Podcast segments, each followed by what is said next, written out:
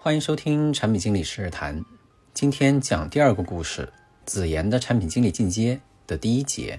杂事太多怎么办？子妍是北方某大学理工科专业本科毕业的女生，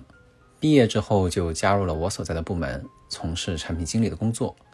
子妍为人很谦虚，性格虽然不是很外向，但是也很乐于与人沟通交流。别人说话的时候，子妍认真倾听；到了自己说话的时候，也总是带着笑意。一两周下来，子妍很快就和我们部门的同事熟悉了起来。一番入职培训之后，部门给子妍定了产品经理的导师老肖，把子妍放在一条对公司内部提供服务的产品线里面。加入产品小组之后，老肖把子妍拉到了一个与用户沟通的群里，交代子妍说：“群里会有很多的同事提问题，你帮忙解答一下，不懂的可以问我，或者问组里其他的同事。”过了一会儿，老肖在群里发了一条公告，说产品里面某一个模块相关的问题可以去咨询子妍。从这一天起，子妍的代办事项就慢慢多了起来。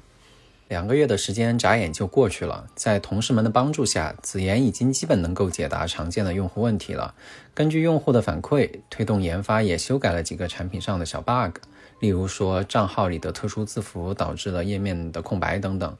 这样一来，与研发对接的流程也差不多都清楚了。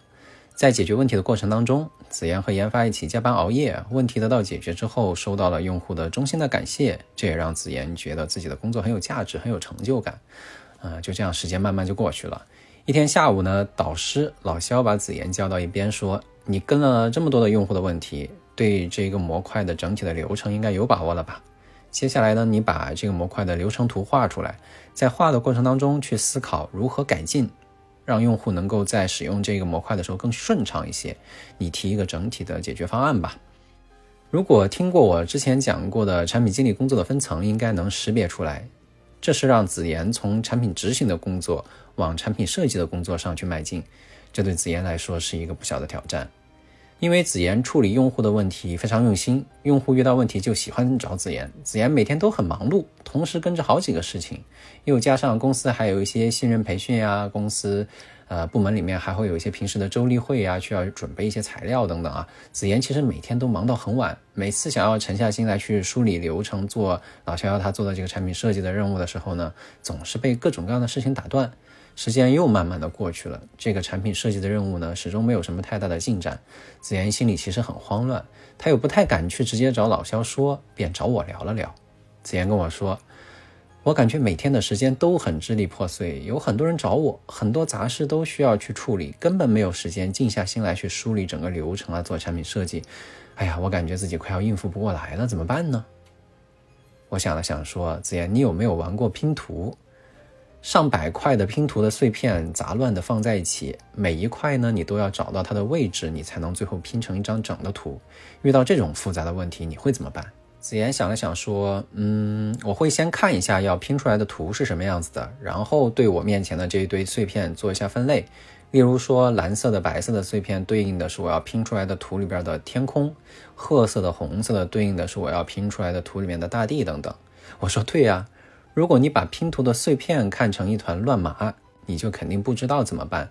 但是如果你有办法去做分析，把这些碎片划分成不同的类型，再针对性的去做处理，你就知道怎么办了。那在工作中其实也是一样的道理，不管多乱的一堆杂事情，只要你有分析的方法，把它们分门别类的梳理清楚，再针对性的去处理，其实也没有那么难办。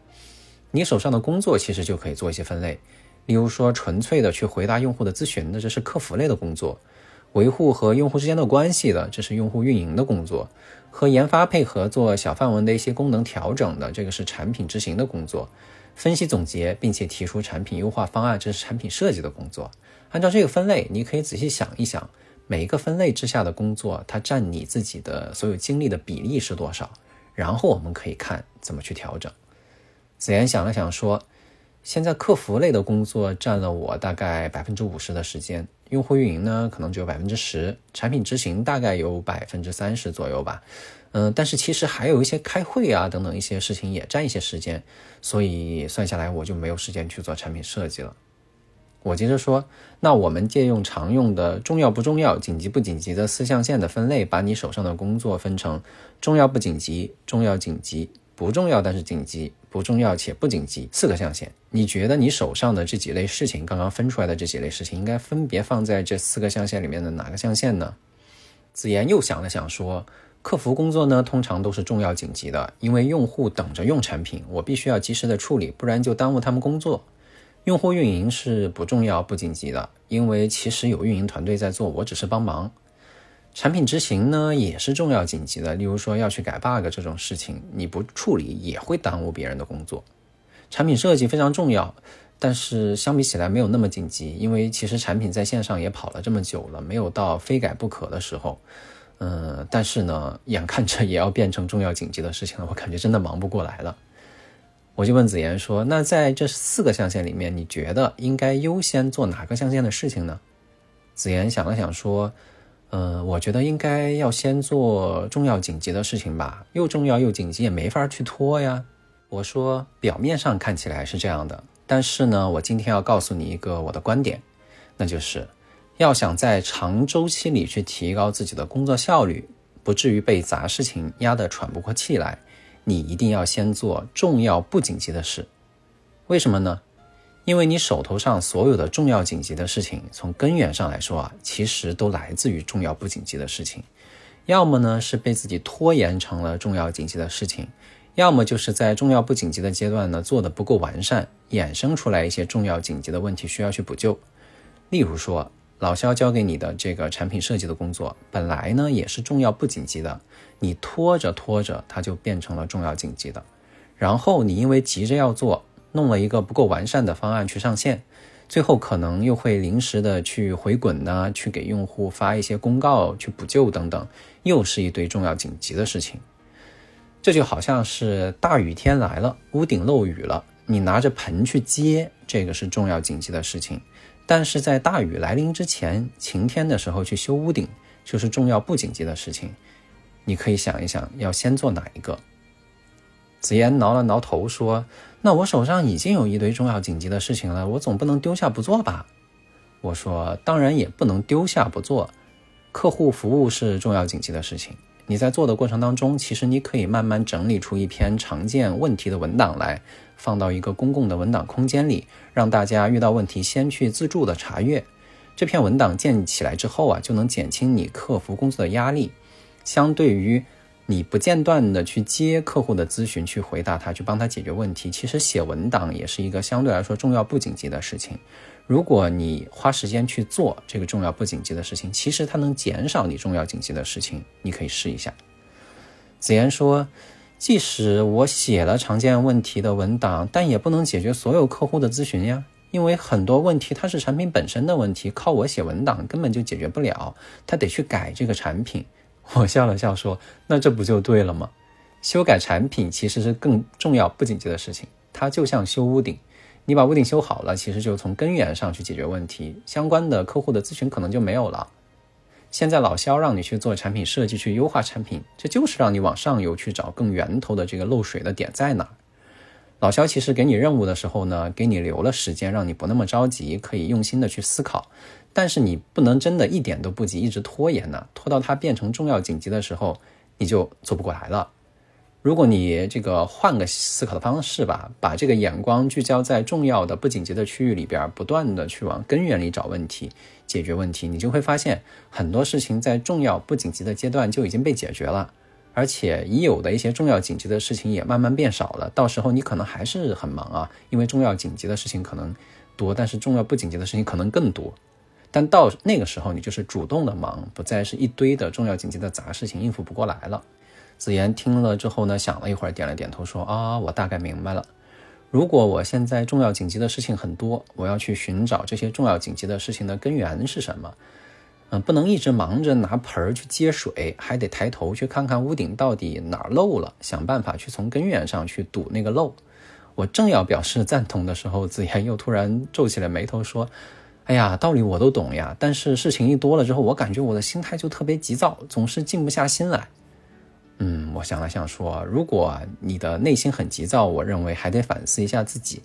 因为我认为环境它不会直接影响人的心态，环境里面的信息其实需要经过你自己的认知去做加工，它才会作用于你的心态。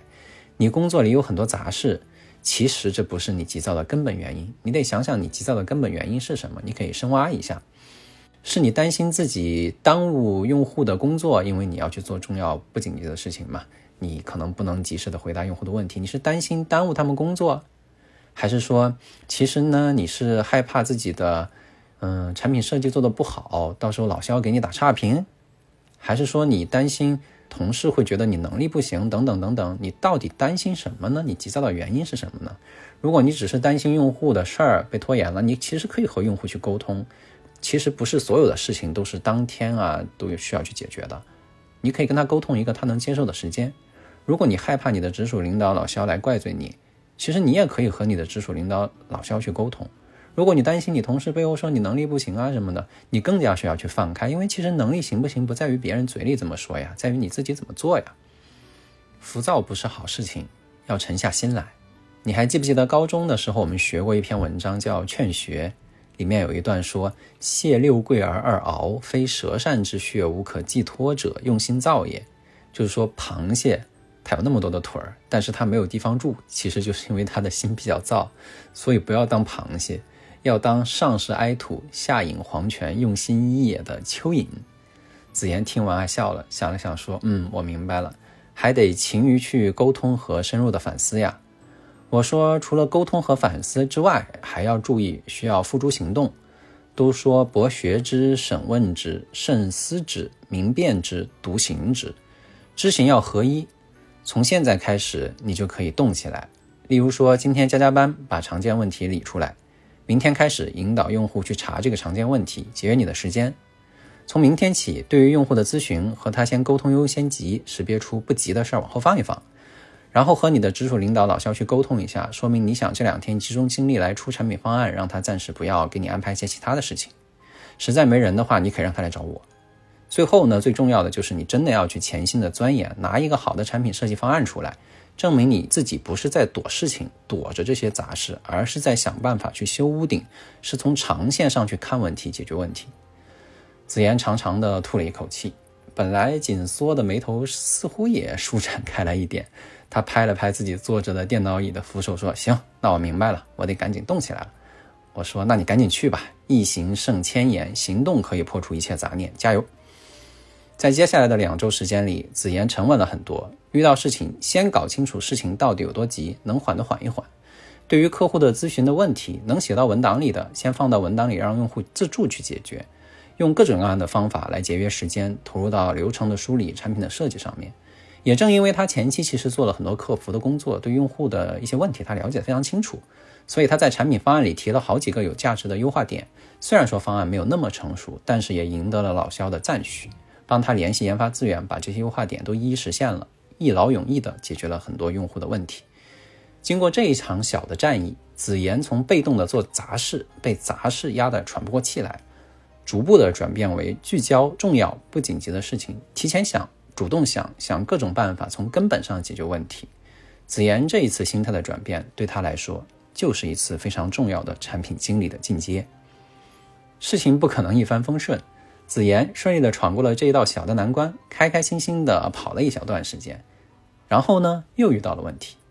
在与很多方配合协作的工作里头啊，子言发现与别人沟通协作特别费劲。要么就是别人不理会自己，要么就是你一言我一语针锋相对，怎么就那么难呢？作为一个初级的产品经理，沟通协作难的问题怎么解决呢？产品经理十日谈，我们下期再会。